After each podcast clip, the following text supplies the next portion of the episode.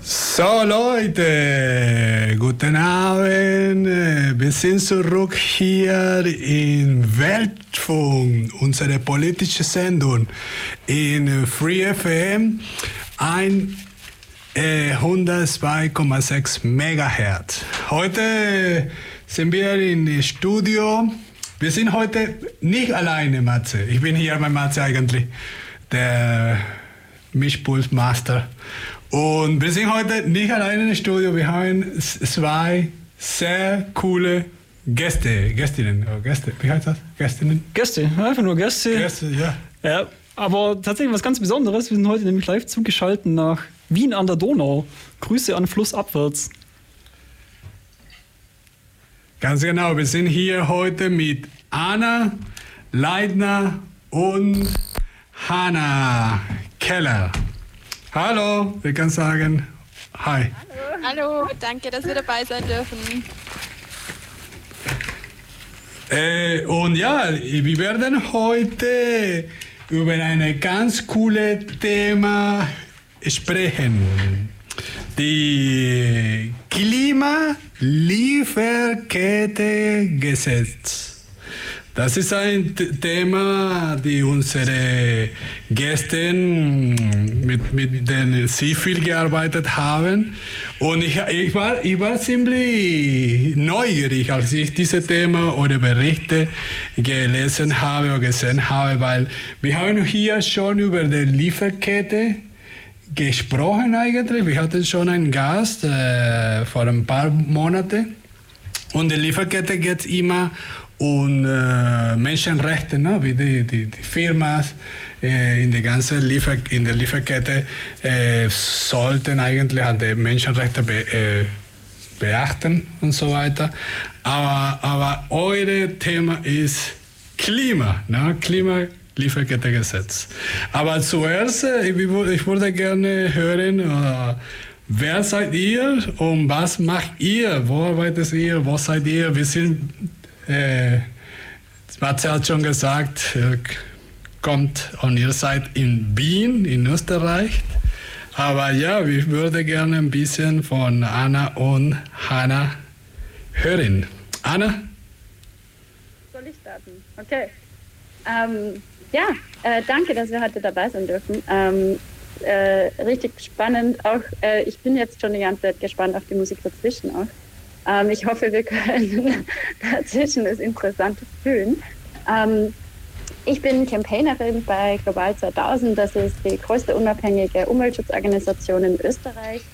Ähm, wir sind äh, Teil des Friends of Earth Networks ähm, und wir arbeiten zu ganz vielen verschiedenen Themen eigentlich bei Global 2000 von ähm, Atomenergie und Klima, ähm, zu Landwirtschaft. Und ich bin Campaignerin eben für Ressourcen und Lieferketten. Ähm, das heißt, für mir geht es äh, ganz viel um, um ja, die Themen Ressourcen, wie können wir weniger brauchen.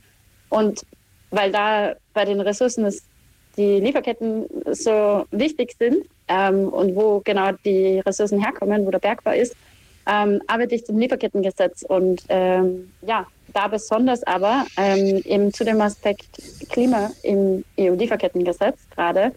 Und ja, ich äh, bin gespannt, worüber wir da im Detail heute noch ähm, reden können mit euch und gebe weiter an meine Kollegin Hanna.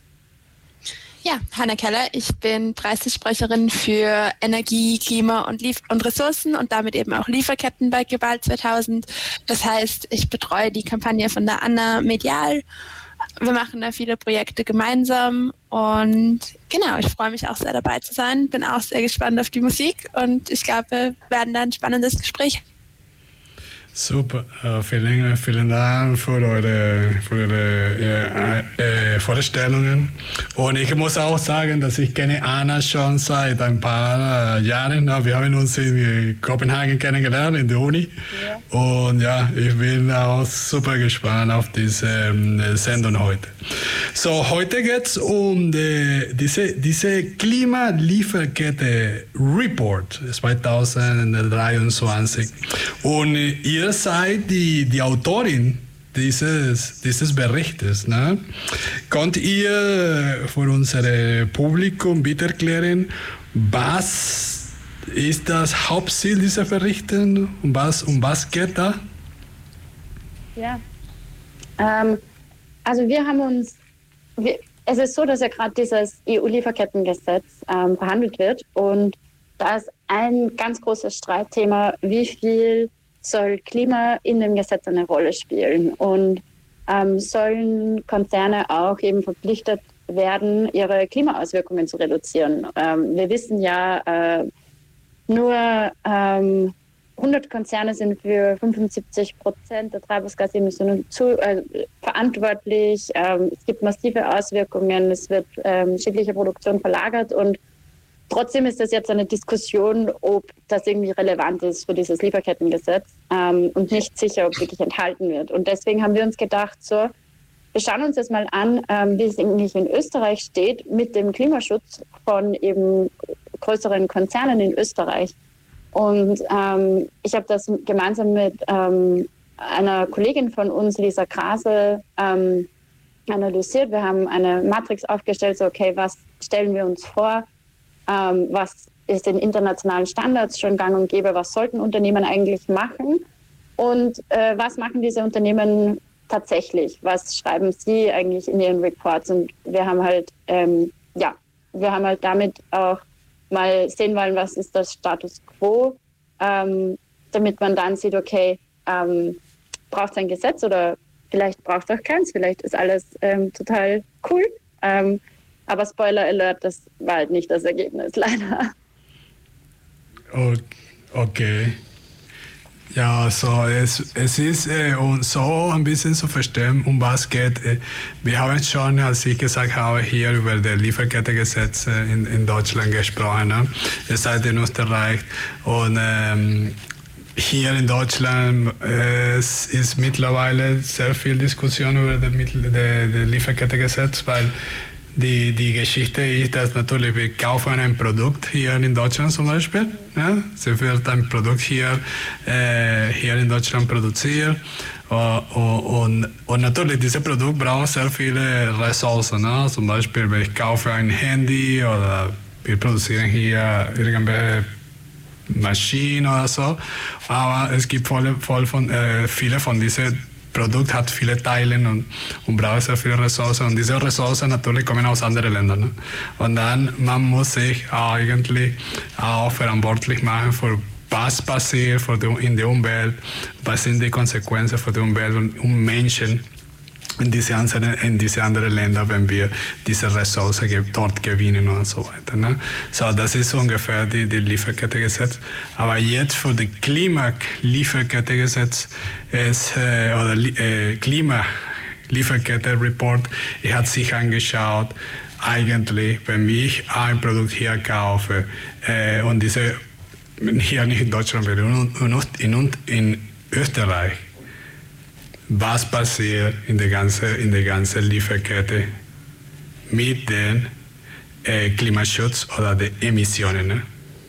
Genau, weil es, ja, also es werden ja ähm, die Emissionen, die kann man von einem Unternehmen so ähm, unterteilen, werden so in internationalen Standards, was es schon gibt, so unterteilt in direkte Emissionen, Scope, 2, Scope 1 wird das genannt, und dann noch so Emissionen, die entstehen, ähm, weil das Unternehmen halt Energie zukauft, für Strom zum Beispiel. Welche Emissionen entstehen da bei der Herstellung? Das heißt dann Scope 2. Und dann gibt es aber noch viele mehr Emissionen, für die eigentlich das Unternehmen zuständig ist, ähm, aber die indirekt entstehen. Ähm, eben in der vor- und nachgelagerten Wertschöpfungskette, also so pauschal gesagt in der Lieferkette. Ähm, und das sind die Scope 3 Emissionen und das ist eigentlich das, das Wichtigste, weil da entstehen die meisten Emissionen. Also man kann sich das so vorstellen, zum Beispiel jetzt bei ähm, einem Unternehmen wie Apple, ähm, da entstehen halt nur ein ganz kleiner Anteil der Emissionen, weit unter einem Prozent, tatsächlich halt in den Bürohäusern von Apple. Ähm, also für die Stromproduktion fürs Licht zum Beispiel oder ähm, Emissionen von Dienstwagen. Das macht eigentlich nur ganz wenig aus. Der ganz große Teil der Emissionen kommt eigentlich davon, dass halt Apple eben Produkte zukauft, die energieintensiv produziert worden sind oder dass Apple-Mitarbeiter auf Dienstreisen gehen, mit dem Flugzeug zum Beispiel ist ein Teil. Ähm, und was passiert dann während der Nutzung von den Handys und ähm, dann am Ende auch mit Abfallbehandlung. Und all diese Sachen, die sind eigentlich äh, quasi Lieferkettenemissionen mhm. und die finden halt bisher viel zu wenig Beachtung. Ganz und vor allem ja. ist es halt sehr oft so, dass Unternehmen irgendwo sagen, sie klimaneutral, sie wollen klimaneutral sein, aber damit oft nur diese Scope 1 und 2 Emissionen ansprechen. Also da hat man halt dann das klassische, ein großes Industrieunternehmen verwendet jetzt Ökostrom im Büro und sich damit klimaneutral. Dabei sind sie entlang der Lieferkette und in der Produktion einfach noch meilenweit von klimaneutral entfernt. Super, danke, danke schon für diese Erklärung. Und diese Scope 1, 2 und 3 sind sehr interessant. Und man kann auch, ja, ja, Mathe? Könnte man denn jetzt sagen, wenn man diese Scope 3 Emissionen mal mit reinrechnet, dass jetzt ein verhältnismäßig energieintensives Unternehmen, sagen wir mal äh, ein Stahlhersteller, der sehr viele eigene Emissionen hat oder, oder ein Energieunternehmen, das mit Kohle Kraftwerke befeuert, das hat ja erstmal viele, ich sag mal Scope 1 äh, Emissionen. Wird das im Vergleich zu einem, ich sag mal, Handelskonzern, wo die ganzen Emissionen im Vorfeld bei der Produktion stattfinden, wird das da wieder ins richtige Verhältnis gesetzt? Also stehen dann energieintensive Unternehmen gar nicht mehr so schlecht da im Vergleich zu ähm, ja, Unternehmen, die jetzt nicht die, die eigenen, ich sag mal, Kohlekraftwerke betreiben etc. Mhm. Sicher ein bisschen. Also natürlich, ähm, es werden dadurch nicht die Kohlekraftwerke besser ähm, oder die Energiekonzerne grüner, aber es zeigt sich ja, dass das nicht die einzigen Übeltäter sind. Also ich glaube, man hat oft das Gefühl, wenn es nicht direkt aus dem Haus rausraucht, dann passiert da auch nichts. So beim Kohlekraftwerk sieht man eindeutig, da kommen die Emissionen aus dem Kraftwerk. Das riecht man aus drei Kilometer Entfernung. Es wird sicher dazu führen oder hoffentlich dazu führen, dass den Menschen auch einfach bewusster wird, dass es diese indirekten Emissionen gibt und dass auch eben sei es jetzt technische Produkte, sei es jetzt Bekleidung, dass alle diese Dinge eben auch große Emissionen verursachen. Super.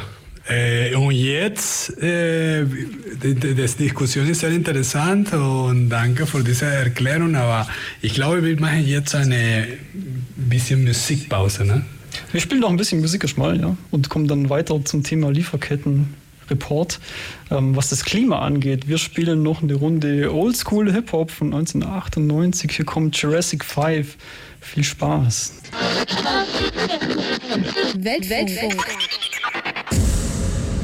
So, Leute, willkommen zurück zu unserer politischen Sendung Weltfunk hier im Free FM 102,6 MHz.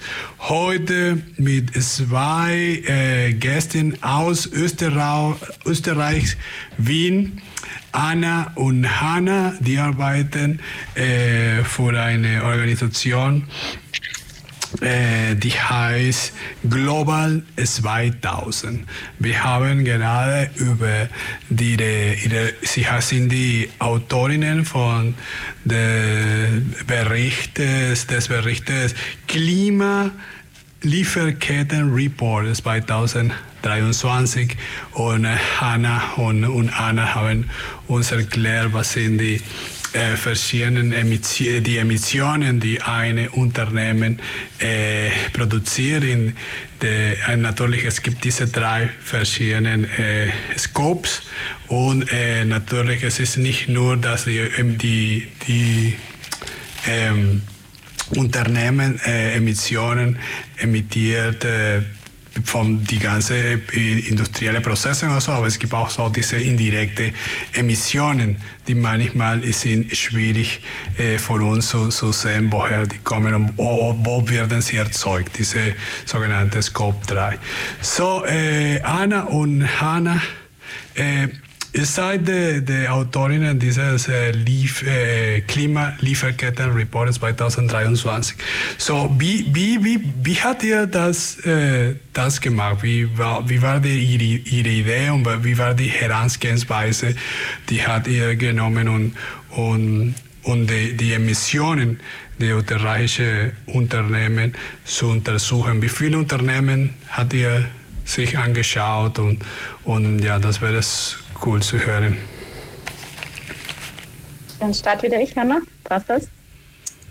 Passt ausgezeichnet. Äh, ja, wir haben ähm, genau, also ich habe den, den Report eben mit ähm, Kollegin Lisa Krasel gemacht ähm, und wir haben äh, gesagt, was ist eigentlich los so bei, bei österreichischen Unternehmen in den verschiedensten Branchen ähm, und was machen die zu Klimaschutz? Das war so die erste Frage und was machen die vor allem eben zu diesen indirekten Emissionen, zu diesem Klimaschutz entlang der Wertschöpfungskette, in der Lieferkette. Und ähm, Dazu haben wir Unternehmen ausgewählt aus verschiedensten Branchen, exemplarisch, ähm, auch einfach Unternehmen, die ähm, Bericht erstatten, also die zum Beispiel eben schon unter jetzige Gesetze zur Berichterstattung fallen ähm, und deswegen einen Nachhaltigkeitsbericht haben, wo wir also auch was finden können und was analysieren können.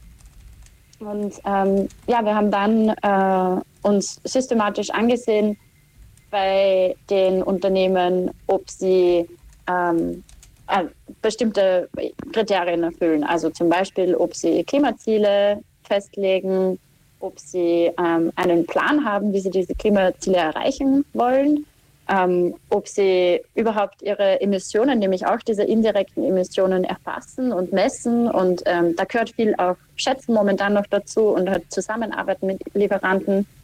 Ähm, und dann auch, ob sie das berichten, also diese Messungen, dass sie uns auch sagen, wie hoch diese Emissionen sind und dass sie das auch öffentlich eben ähm, berichten. Dann ähm, haben wir auch noch nachgesehen, ob diese Unternehmen ähm, die Erreichung von ihren Klimazielen, falls sie welche haben, verbinden mit der Vergütung, also mit der Bezahlung von der Geschäftsführung zum Beispiel.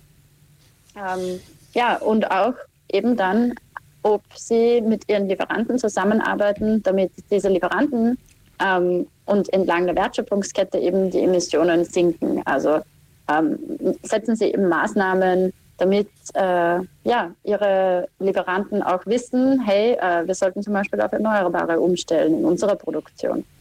Ähm, und all das haben wir uns angesehen und äh, ja, ähm, eben entlang von, von anhand von 20 Unternehmen ähm, aus Energiebranche, ähm, Stahlerzeugung, ähm, Handel. Äh, ja. Ich, ähm, so, ich hatte so ungefähr 20, 20 Unternehmen untersucht und äh, eigentlich es geht um äh, Informationen und, und zu schauen, wie ernst diese Unternehmen äh, die Geschichte mit den, mit den Emissionen äh, von, äh, von Treibhausgases äh, ernst nehmen, oder? Ob die das dokumentieren oder die das veröffentlichen oder weil äh, ich finde ich finde natürlich man kann sagen okay ja ich passe auf die Umwelt auf oder ich bin so voll der Klimaschutz äh, äh, wie hat das Weltmeister viele Unternehmen ja? äh, bewerben, bewerben das sehr stark, mhm. aber wenn es kommt um die Dokumentation und die wirkliche Arbeit, äh, ups, es gibt nichts da. Das ist etwas, das wir haben auch mit dem Klimalieferkettegesetz, dass äh, natürlich äh, viele Firmen wollen das machen, aber dann wollen sie nicht dafür arbeiten. Ne? Und es gibt keine Dokumentation. Die ganze Geschichte mit den Lieferanten, die, Arbeit, die Zusammenarbeit mit Lieferanten ist natürlich äh, nicht äh, so äh, gut dokumentiert und ist ein bisschen shady oder ein bisschen so dunkel. Es gibt so dunkle Bereiche da. Er hat so Kriterien auch wie Klima-Readiness und Klimarelevanz und so weiter benutzt. Und das ist genau, was du äh, erklärt hast, ne? wie, wie, wie Klima-Ready die, diese Firmen sind. Ne? Genau, ja. Ja, und ähm, das Erschreckende ist wirklich, ähm, wenn ich da, also ich hoffe, ich greife da nicht vor, aber bei den Ergebnissen, ähm, wir haben wirklich gesehen, ähm, dass bei den meisten der Unternehmen, die es Scope-3-Emissionen ähm, sehr einen großen Anteil ausmachen, Und ähm, bei fünf von den Unternehmen, von den 20, die wir analysiert haben, liegt dieser Anteil an dieser indirekten Scope-3-Emissionen sogar bei über 90 Prozent. Ähm, oh, wow. Und trotzdem, ja, voll. Und genau ähm, von, von diesen Unternehmen, wo aber der Scope-3-Anteil zu hoch ist, haben aber ähm, nur ein oder zwei wirklich dann Maßnahmen und Berichterstattung, also über die Berichterstattung hinausgehen, wirklich Maßnahmen gesetzt, damit sie auch diese Scope-3-Emissionen reduzieren und nämlich nicht ein bisschen reduzieren oder nicht nur irgendwie äh, so relativ reduzieren, ähm, aber nur pro Umsatzeinheit oder so, sondern wirklich absolut reduzieren. Also wir brauchen ja wirklich eine absolute Reduktion. Ähm, und man muss dazu sagen, dass es überhaupt erschreckend war, dass sich von allen Unternehmen insgesamt nur drei, ähm, also von 20 Unternehmen nur drei zum 1,5 Grad Ziel bekennen, das ja mittlerweile einfach anerkannt ist als das Ziel, auf das wir alle hinarbeiten müssen. Und noch weniger von diesen Unternehmen hatten dann auch tatsächlich einen Plan, weil es ist natürlich leicht, sich zu einem Ziel zu bekennen. Aber dann bräuchte man halt auch tatsächlich einen Plan, um dieses Ziel dann auch zu erreichen. Und der fehlt leider wirklich vollkommen. Wow. Anna, ein Unternehmen war es, das tatsächlich einen Plan hat, der auf 1,5 Grad hinarbeitet, richtig? Ein Unternehmen ist natürlich jetzt nicht viel.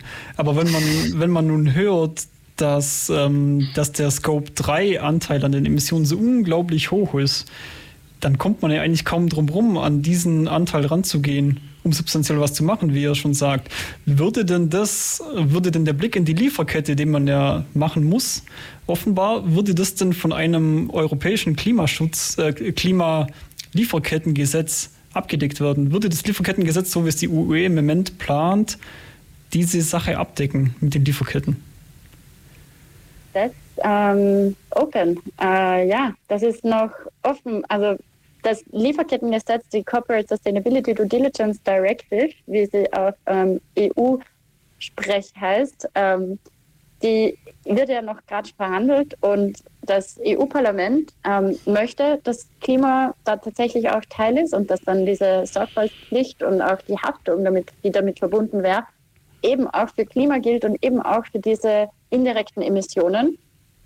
Aber der Rat, also die Mitgliedstaaten, die wehren sich da dagegen, ähm, weil es natürlich ähm, ja, den Status quo aufrütteln würde, weil es ähm, diese Art von Greenwashing und diese Art von ähm, Wegducken von Verantwortung ähm, beenden würde. Und äh, dementsprechend gibt es richtig viel Druck ähm, gegen diese Klimaverpflichtung. Und da stehen wir jetzt wahrscheinlich mittendrin im, äh, ja, im schwierigen Gesetzgebungsverfahren der EU. Wir haben in der EU ein Parlament, das direkt gewählt wird von uns als BürgerInnen der EU, das jetzt offenbar das eine sagt. Und den Rat, den Ministerrat, wenn ich es jetzt äh, korrekt hinbekomme, den Ministerrat der EU, wo jedes Land äh, eine Person reinschickt, äh, der dann wiederum was anderes sagt. Wie kommt denn die EU aus, aus, diesem, aus dieser Streiterei wieder raus? Also wie ist denn die Gesetzgebung überhaupt? Wie funktioniert das denn? Äh, Anna, möchtest du oder soll ich? Du kannst auch. Ich fange an, du Das ist eine wahnsinnig schwierige Frage ja. wahrscheinlich. Ne? Also EU-Gesetzgebung. Wie kommen wir da wieder raus? Ich, ich mache mal den Anfang, die Anna ergänzt.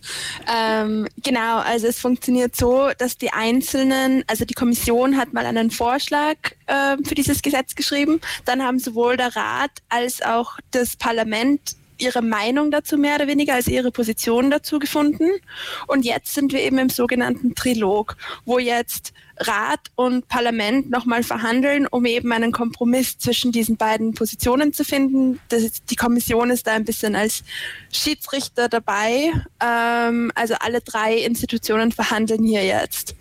Äh, das geht in eine Runde nach der anderen im Moment. Da werden halt jeder, jedes einzelne Thema, eben auch das Klima, nochmal genau behandelt und hoffentlich eben eine Kompromissposition gefunden und hoffentlich eben eine Kompromissposition gefunden, in der das Klima stark vertreten ist. Anna? Ja, dazu kann ich nichts mehr sagen, außer, ja, wie kommen wir da raus? Ähm, indem wir gemeinsam äh, als Bürgerinnen, als verschiedenste Organisationen ähm, sehr deutlich unseren gewählten Vertreterinnen sagen, dass wir nicht mehr länger ähm, so weitermachen können und äh, wir deswegen ein starkes Gesetz brauchen und wollen. Und das ist auch, ähm, was wir tun, was wir versuchen, was wir, womit wir jeden Tag unterwegs sind, gemeinsam mit sehr, sehr vielen Partnerinnen ähm, in der ganzen EU. Und äh, ja, ähm, es kommt jetzt ähm, nächste Woche, am 22. November, die nächste Verhandlungsrunde und wir sind dran, wir machen Druck, dass das tatsächlich ein Lieferkettengesetz wird, das eben auch ähm, diese Emissionen alle umfasst. Ähm, Wäre ja nur logisch. Man kann sich ja auch fragen, beziehungsweise ich nehme mal an, da läuft die Wirtschaft natürlich Sturm dagegen, äh, gegen so ein Gesetz, was dann zu großen Berichtspflichten führt, zu riesigen Aufwand nach sich zieht und die Firmen an den Pranger stellt, die natürlich CO2-intensiv wirtschaften. Allerdings, aus, wenn ich mich jetzt selber mal in eine Firma hineinversetze, ähm, es gibt ja nationale Klimaschutzgesetze. Ich denke, das ist in Österreich nicht großartig anders wie in Deutschland, dass es Klimaziele mhm. gibt und Unternehmen, die die auch irgendwie einhalten müssen. Ich, ich sehe Widerspruch, aber das äh, hören wir uns gleich an. Ähm, es ist ja so, die energieintensive Industrie, zumindest in Deutschland ist es so, ähm, hat halt Angst vor diesen Klimaschutzgesetzen. Dann heißt es, ja, wenn wir das hier nicht mehr machen können, dann wandern wir ab ins Ausland, am besten in Drittländer außerhalb der EU. Jetzt würde ja so ein Klimalieferkettengesetz ähm, dazu führen, dass auch ähm, wenn ich das Ganze in meiner Lieferkette abschiebe, das Emissionsintensive, wenn ich sage, gut, äh, dann, dann sollte die Stahlproduktion halt in einem Drittland stattfinden und ich beziehe nur noch das Endprodukt. Das würde ja dann dazu führen, dass es keinen Unterschied mehr macht, ob ich, diese energieintensive Industrie noch in Deutschland habe äh, oder halt äh, es nicht mehr sehe, weil ich es in ein Drittland abgeschoben habe. In dem Sinne müsste aber doch eigentlich die Industrie sagen, das ist gut insbesondere die energieintensive Industrie müsste eigentlich sagen, okay, das würde ja dazu führen, dass wir hier bleiben können und es überhaupt keinen Unterschied mehr macht. Ich habe keine, keine äh, Kosten von äh, Firmenverlagerungen etc. Was ist dazu zu sagen? Ja. Ähm, Anna, bitte. Den und nicht. Ähm, das haben manche auch so verstanden und ähm, wir denken nach, auch, dass es eben ein Riesenhebel wäre und eigentlich auch ähm, ein Riesenvorteil für Unternehmen in Österreich, in der EU, ähm, die ja jetzt hier Klimaschutz, ähm, Umweltschutzgesetze, Menschenrechtsstandards, Arbeitnehmerinnenrechte einhalten müssen, wenn sie hier ähm, äh, produzieren. Und äh, die würden einen Vorteil haben, weil, sie, ähm, weil man hier auch ähm, sicherer und mit weniger Risiko produzieren kann aber es haben halt noch nicht alle verstanden. Ein paar haben es aber verstanden. Ähm, ja, mit aber, denen ähm, arbeiten wir auch ähm, zusammen. Also wir haben auch einen ähm, gemeinsam mit äh, mehr als 70 Unternehmen kürzlich einen ähm, Unternehmensbrief veröffentlicht in Österreich. Auch ähm, eben über 70 Unternehmen in Österreich, die sagen, große, kleine Unternehmen, die sagen, wir, wir brauchen das, wir hätten einen Vorteil davon eben genau aus den Gründen, die du geschildert hast. Und man muss auch sagen, genau deshalb würden eben ein Lieferkettengesetz, ein starkes Lieferkettengesetz und guter nationaler Klimaschutz so gut ineinander greifen. Also es sind genau diese zwei Argumente. Oft hört man, wenn man national was machen will, fangt doch mal in China an, wo alles produziert wird. Und wenn man dann dort ansetzen will, dann kriegt man gesagt, ja, aber wir haben sie noch nicht mal zu Hause unter Kontrolle. Und genau deshalb brauchen wir eben beides. Wir brauchen ein Lieferkettengesetz, das eben genau global greift und einfach tatsächlich die Auswirkungen unseres Konsums weltweit unter Kontrolle bringt. Und gleichzeitig brauchen wir den nationalen Klimaschutz, damit auch die Unternehmen, die bei uns vor Ort und national produzieren, sich an Richtlinien halten müssen. Österreich hat nämlich gerade kein Klimaschutzgesetz.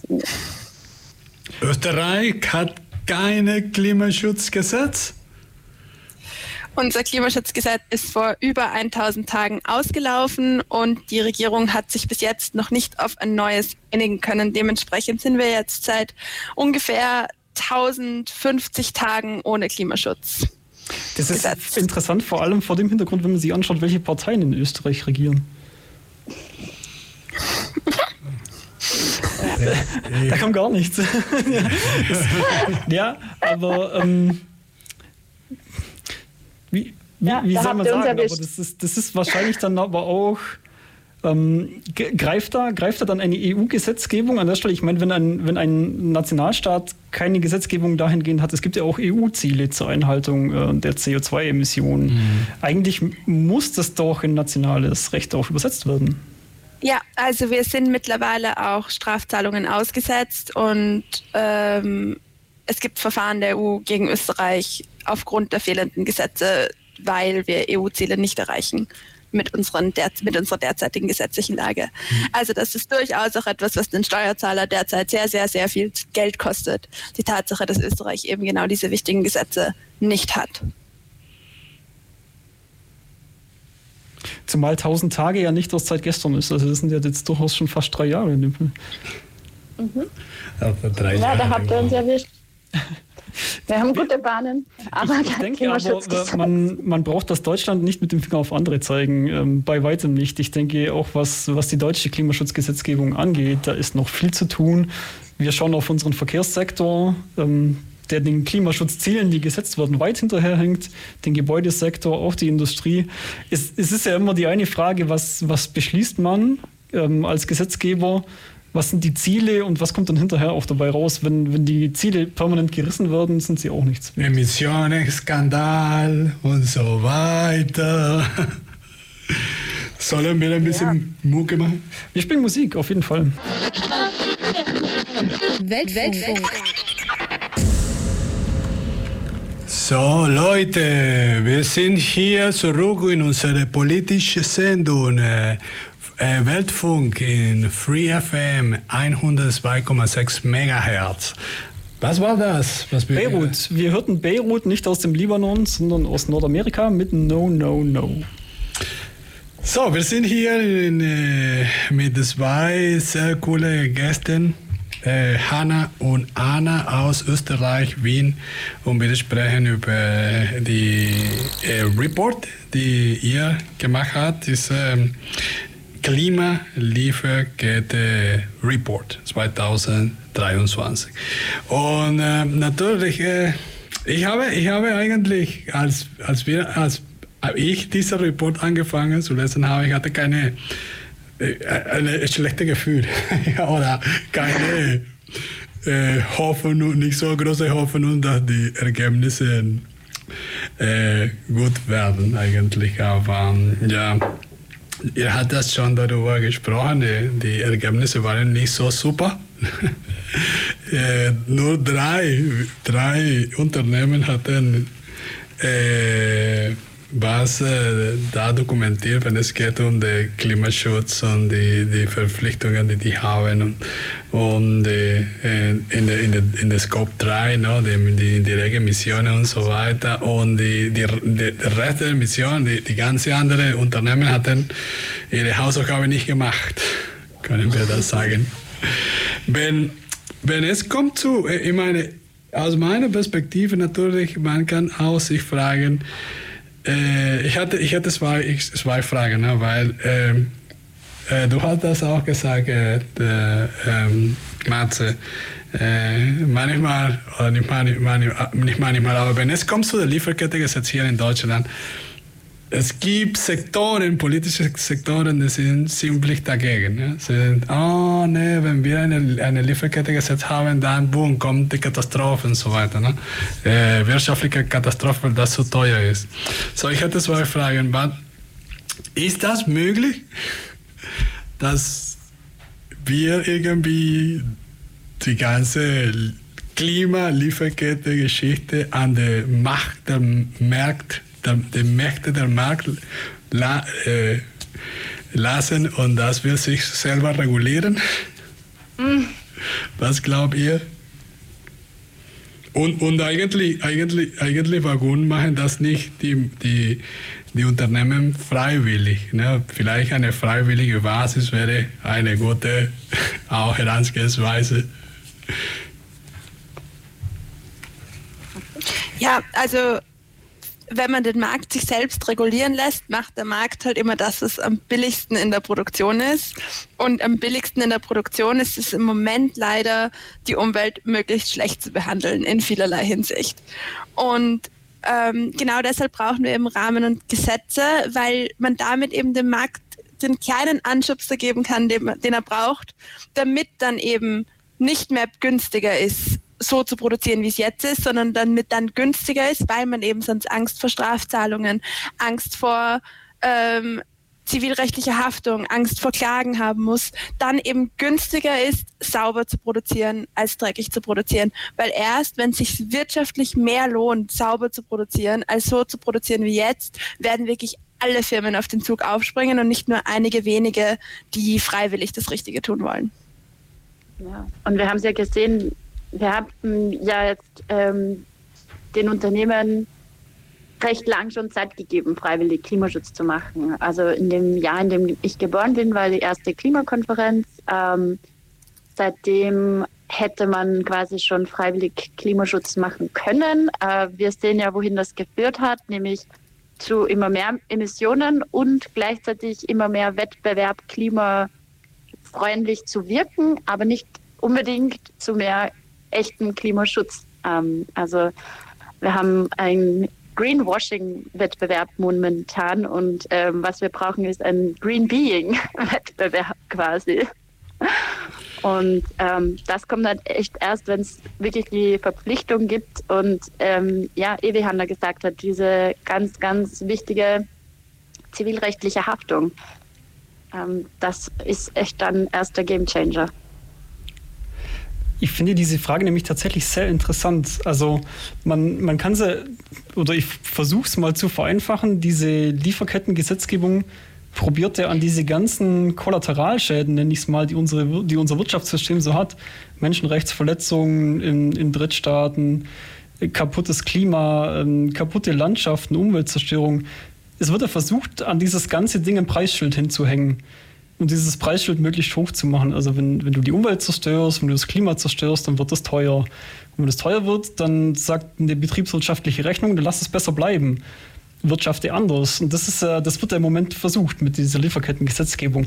Es, es ist also die, die Kernfrage, die, die auch im, ich sag mal, im etwas radikaleren linken Diskurs gerade zu großen Streitereien führt, ist ja die Frage, kann man den Kapitalismus, kann man die Marktwirtschaft auf grün trimmen? Gibt es sowas wie eine nachhaltige Marktwirtschaft oder ist eine Marktwirtschaft oder der Kapitalismus an sich äh, nicht zu Nachhaltigkeit fähig, weil es einen, ständiger, einen ständigen Wachstumszwang gibt? Mhm. Also ist es möglich, den, den Kapitalismus auf grün zu trimmen dadurch? Ist, kann das die Lösung sein? Grundkapitalismus.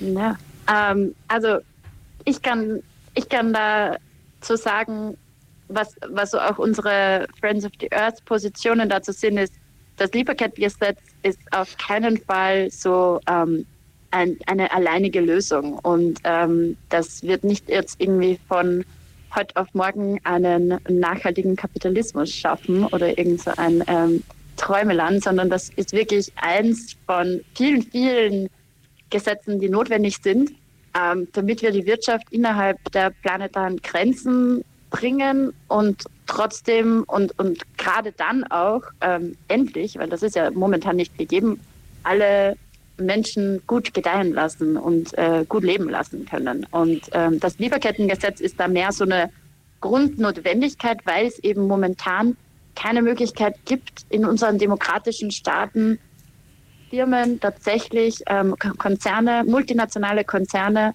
zu Regel Konformität zu zwingen. Also es ist, momentan haben wir eigentlich da ein Vakuum. Ähm, es gibt kein ähm, Konzerndeliktsrecht, so, das uns erlaubt, wirklich ähm, da ja, gegen, gegen diese Vergehen vorzugehen. Und ähm, da ist das Lieferkettengesetz dadurch erstmal so ein Schritt, so eine Notwendigkeit, überhaupt eine Handhabe zu haben. Ähm, und äh, natürlich braucht es dann aber noch äh, viel, viel mehr Maßnahmen. Und ähm, ja, ist auch wir arbeiten deswegen ja auch nicht nur am Lieferkettengesetz, sage ich mal. Hanna, Hanna vielleicht, vielleicht kannst du es noch genauer sagen. Ja, um da vielleicht zu ergänzen, also das, was halt jetzt einfach passiert, ist ein Hin- und Herschieben von Verantwortung. Man kann vor Ort gerichtlich nicht vor die großen Konzerne vorgehen, auch wenn da furchtbare Unfälle passieren, furchtbare äh, Tausende Menschen sterben teilweise über Bränden in Fabriken, einfach weil die Gerichte vor Ort sagen, hey, wir sind dafür nicht zuständig, das ist ein europäischer Konzern. Gleichzeitig kann man in Europa derzeit nicht gerichtlich gegen diese Dinge vorgehen, weil die Gerichte in Europa sagen, uns geht das nicht wirklich was an. Das ist ja ganz woanders passiert. Und genau da greift eben das Lieferkettengesetz das erste Mal ein. Das heißt, wir haben das erste Mal tatsächlich in Europa vor europäischen Gerichten dann hoffentlich Handhabe, um da auch tatsächlich gegen Missstände vorzugehen. Und das ist natürlich nicht die alleinige Lösung, um den Kapitalismus grün anzumalen, aber es ist ein erster Schritt in die richtige Richtung. Es ist ein erster Schritt in Richtung Verantwortung, die wirklich für einen gesamten Produktionszyklus übernommen werden muss. Und das ist schon auch symbolisch ein sehr, sehr wichtiger Schritt. Ja. Und ihr habt, ähm, wir haben über, wenn, wenn, ich, wenn ich höre, wenn ich äh, über das Lieferkettengesetz äh, äh, höre, man, man, man vorstellt sich irgendwelche Firmen, die kaufen irgendwelche Ware oder irgendwelche Rohstoffe von anderen Ländern und so weiter. Ne? Aber ihr habt in, ihre, in, ihre, in Ihrem Bericht über den Finanzsektor ne, auch gesprochen. Ne? Und dass eigentlich der Finanzsektor sehr wichtig ist in diesem Thema. Können ihr ein bisschen über den Finanzsektor, was ist der Rolle des Finanzsektors in dieser ganzen Geschichte? Das ist noch so ein heißes Thema, bei dem wir jetzt. Ähm, wir, wir wissen es ja, es ist ja äh, Sustainable Finance, nachhaltiges Finanzwesen auch in aller Munde. Ähm, wir wissen, es muss sich auch der Finanzsektor ändern, ähm, weil es bisher halt ein massiver ähm, Enabler, also ein, der Finanzsektor macht möglich erst überhaupt, dass investiert wird in ähm, riesige Staudämme, die absolut äh, ganze Täler zerstören. Die, der Finanzsektor, der ermöglicht die Finanzierung noch immer von Kohlekraftwerken auf der ganzen Welt, von riesigen neuen Gasfeldern. Ähm, ungeachtet aller Verluste für die Allgemeinheit und für die Zukunft. Und deswegen muss sich da was ändern. Und ähm, deswegen gibt es auf der einen Seite ähm, eben auch Gesetzgebung ähm, auf EU-Ebene für den Finanzsektor, aber von diesem Lieferkettengesetz will sich der Finanzsektor rausreklamieren. Ähm, und genau deswegen ist es gerade so ein heißes Thema, weil es eben auch da wie beim Klima ähm, verschiedene Meinungen zwischen den Institutionen gibt und da sehr, sehr diskutiert wird gerade, ähm, weil eben da auch die Mitgliedstaaten wollen, dass der Finanzsektor nicht direkt erfasst wird und ähm, nicht die gleichen Pflichten haben soll und ähm, nicht die gleiche Verantwortung. Und wir sagen natürlich ganz klar, doch, ähm, weil wer finanziert ähm, die ganzen schädlichen Aktivitäten. Und äh, gerade eigentlich kommt auch diese Sorgfaltspflicht aus der Finanzbranche. Ähm, die kommt davon, dass man schaut, okay, wo sind Risiken, Kreditfähigkeit ähm, etc. Jetzt sollte das auch ausgeweitet werden auf Menschenrechte und Umwelt und Klima. Ja. Man, man zeigt ja da dann auch gern auf große Banken, Versicherungen, wenn es darum geht, wer finanziert dann eigentlich Kohleabbau, wer finanziert denn Ölförderung etc. Aber wenn man sich das mal genauer anschaut, dann stecken da oft äh, auch sogenannte Pensionsfonds dahinter. Äh, Fonds, die die private Altersvorsorge von uns allen finanzieren, wo unsere Beiträge drin liegen. Das heißt, über eine Ecke weitergedacht stecken wir da selber alle mit drin, mit unserer betrieblichen Altersvorsorge auch irgendwo. Also wenn ich, wenn ich äh, höre, dass meine betriebliche Altersvorsorge ähm, den Kohleabbau äh, sonst wo in einem Drittland finanziert, finde ich das natürlich uncool. Aber gleichzeitig brauche ich meine betriebliche Altersvorsorge und die sollte auch irgendwie Rendite erwirtschaften, damit ich auch eine Rente habe später. Das ist ja eine Katastrophe. Wie kommt man denn aus der Nummer wieder raus? Ja, also zum einen ist es natürlich wichtig, dass es dass eben genau deshalb der Finanzsektor hier nicht ausgenommen wird, weil es wäre natürlich schön, wenn man sich einfach darauf verlassen könnte, dass man sein Geld bei der Bank, bei der Altersvorsorge, bei der Versicherung lassen kann und mit dem dann auch nicht Umweltzerstörung, Waffen und Erdöl gekauft wird. Äh, gleichzeitig merkt man aber auch sehr stark, dass einfach über die letzten Jahre viel mehr Menschen bewusst geworden ist, dass der Finanzsektor da ein Problem ist, dass auch die Nachfrage nach nachhaltigeren Investments gestiegen ist und dass es deshalb auch immer mehr angeboten wird. Das heißt, es besteht da natürlich auch die Möglichkeit, irgendwo mal im eigenen Betrieb auch anzusetzen und zu sagen, hey, wollen wir nicht umsteigen auf ein nachhaltigeres Produkt? Ähm, also es gibt das Angebot mittlerweile äh, und jetzt es zeigt auch, dass das geht. Es gibt viele, viele nachhaltige Fonds, die sogar besser performen als durchschnittliche Fonds. Und genau deshalb kann man das eben regulieren, kann man da jetzt auch EU-weit einfach die in diese Richtlinie mit einbeziehen und dann hoffentlich ohne große Sorge weiter solche Versicherungen abschließen, die dann auch in grüne Projekte investieren. Ja, und gerade der Finanzsektor zeigt halt aber auch eben, wie, ja, wie, wie mächtig ähm, da doch noch an, ähm, festgehalten wird an, an fossiler Infrastruktur, an fossilen Projekten, ähm, weil es äh, ja da irgendwie auch, also das ist teilweise auch staatlich, ähm, von manchen Staaten dann so, dass da äh, mehr festgehalten wird, vielleicht sogar als ähm, vom Finanzsektor. Also es gibt auch viele Stimmen aus dem Finanzsektor, es sagt sogar die Europäische Zentralbank, dass das Lieferkettengesetz auch den Finanzsektor umfassen sollte. Ähm, aber manche Staaten, ähm, allen voran Frankreich, sind da ganz, ganz, ganz stark ähm, ja, auf der Seite vermeintlich des Finanzmarkts und auf der Seite derer, die eben weiter äh, ohne Rücksicht auf Verluste ähm, Kohle finanzieren wollen, muss man auch ganz klar so sagen. Ähm, ja, deswegen, deswegen ist umso, umso wichtiger, dass wir äh, laut sind. Und ähm, es ist ja auch wirklich toll, weil auch viele von unseren Kollegen, Kolleginnen in äh, Deutschland da echt super Arbeit dazu machen mit der Initiative Lieferkettengesetz und bei BUND, ähm, äh, German Watch, wo es auch gerade neue Berichte gibt ähm, zu, zu eben den planetaren Grenzen für Unternehmen ähm, und all diesen Fällen, ähm, die so klar zeigen, äh, es ist wirklich an der Zeit. Super. Ja, äh, ich finde dass äh, diese Geschichte mit dem mit der Sektor, äh, mit dem Finanzsektor ziemlich heftig auch, weil der Finanzsektor eigentlich auch sehr ziemlich viel äh, Macht hat. Ne?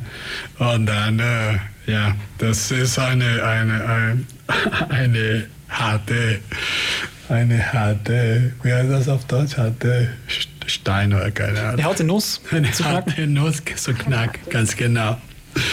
Äh, wir haben eigentlich nicht so viel mehr Zeit und wir wollten auch am Ende auch ein bisschen mehr über, über äh, äh, eure Organisation äh, hören und was ihr macht. Aber ich würde auch äh, gerne, ähm, ich, hätte, ich hätte noch eine Frage, ist, wie, wie, können, wie können Firmen machen, äh, Unternehmen machen und, und die Lieferanten ne, so, so verpflichten, ähm, ja, ähm, für, für Klimaschutz äh, zu sorgen. Ne? Das ist eine, eine Frage, ihr, ihr, ihr, das ist etwas, das ihr auch in, eure, in eurem äh, Bericht äh, ähm, äh, erwähnen, äh, weil, und das ist auch von der Klima, äh, wir haben da diese Diskussion auch, ne? weil viele deutsche Firmen sagen, ah ja, aber wie können wir die Lieferanten ne?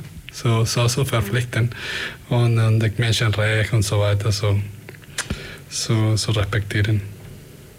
Ja, das aber, ist im Endeffekt. Aber wenn es kommt zu Klima zum Beispiel. Ja, es ist vielleicht gar nicht so kompliziert, weil äh, es wird ja auch jetzt schon ein Zulieferer verpflichtet, mit einer bestimmten Qualität abzuliefern.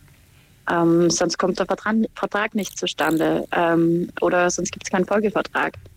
Ähm, und genauso sollte eben in Zukunft sollten einfach mehr Parameter einbezogen werden in diese Einkaufsentscheidung. Ähm, also da darf die Nachhaltigkeitsabteilung nicht separat gesehen werden von der Einkaufsabteilung, was bis dato der Fall ist. Ähm, sondern da muss die Einkaufsabteilung ganz genau wissen, welche zusätzlichen Kriterien muss der Zulieferer erfüllen und ähm, der Zulieferer muss dann auch ähm, Daten liefern, muss dann auch zeigen, da muss man auch zusammenarbeiten. Es gibt auch in anderen Bereichen schon ähm, Unternehmen, die mit ihren Zulieferern zusammenarbeiten und da Schulungen zum Beispiel anbieten. Ja? Ähm, das sind alles Lösungen, die gibt. Sie sind am Tisch, da gibt es freiwillige Standards dafür seit Jahren, bald Jahrzehnten, wie die OECD-Leitsätze für multinationale Konzerne. Und ja, wenn da manchmal so getan wird, so, oh nein, wir wissen gar nicht, was wir tun sollen, dann ist das, glaube ich, auch mehr Show, ähm, vielfach als äh, so Wirklichkeit. Ähm, es ist ja auch sonst so, dass wir den Unternehmen viel zutrauen sollen. Ähm, das ist schon schaffbar.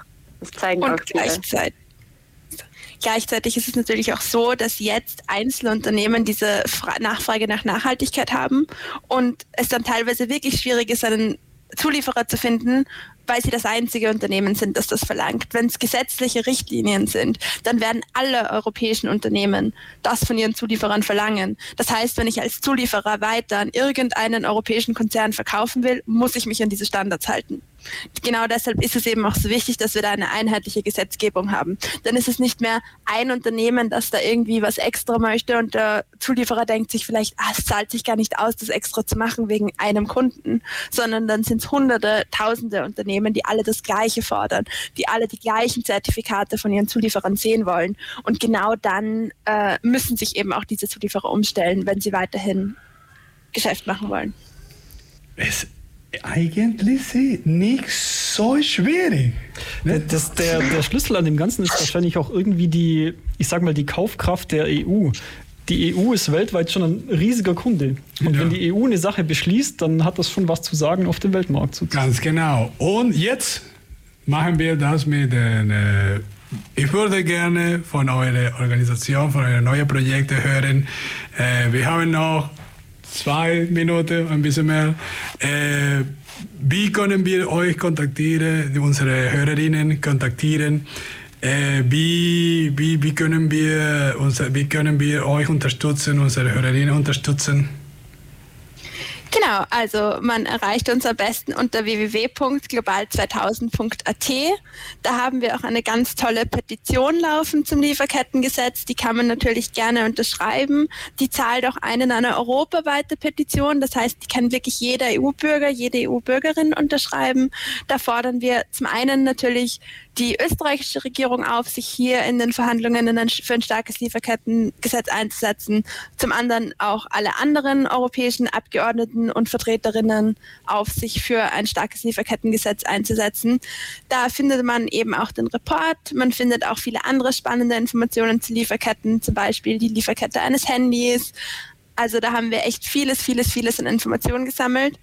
Da sieht man auch einiges zu unseren anderen Projekten, weil neben Ressourcen beschäftigen wir uns eben auch mit erneuerbaren Energie, mit Klimaschutz, mit äh, Landwirtschaft. Also wir haben sehr, sehr viele Themen, an denen wir gleichzeitig arbeiten und die sind alle bei uns auf der Website zu finden.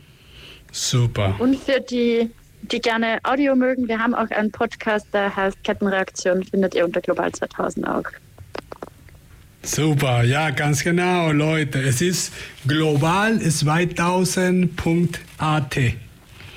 So, wir sind am Ende unserer Sendung. Äh, Anna, Hanna, vielen, vielen Dank für de, eure äh, Mitmachen, unsere Informationen. Es, ist, es war super, super interessant. Und dieser Bericht, Leute, dieser Bericht ist super gut. Ist so gut zu lesen. Die Grafik sind amazing und er hat einen super tollen Job gemacht. Vielen, vielen Dank. Und äh, unsere Hörerinnen und Hörer. Äh, einen schönen Abend, alle zusammen. Tschüss und ja, vielen Dank nochmal, Anna und Hanna. Von Danke für die Einladung. Global 2000.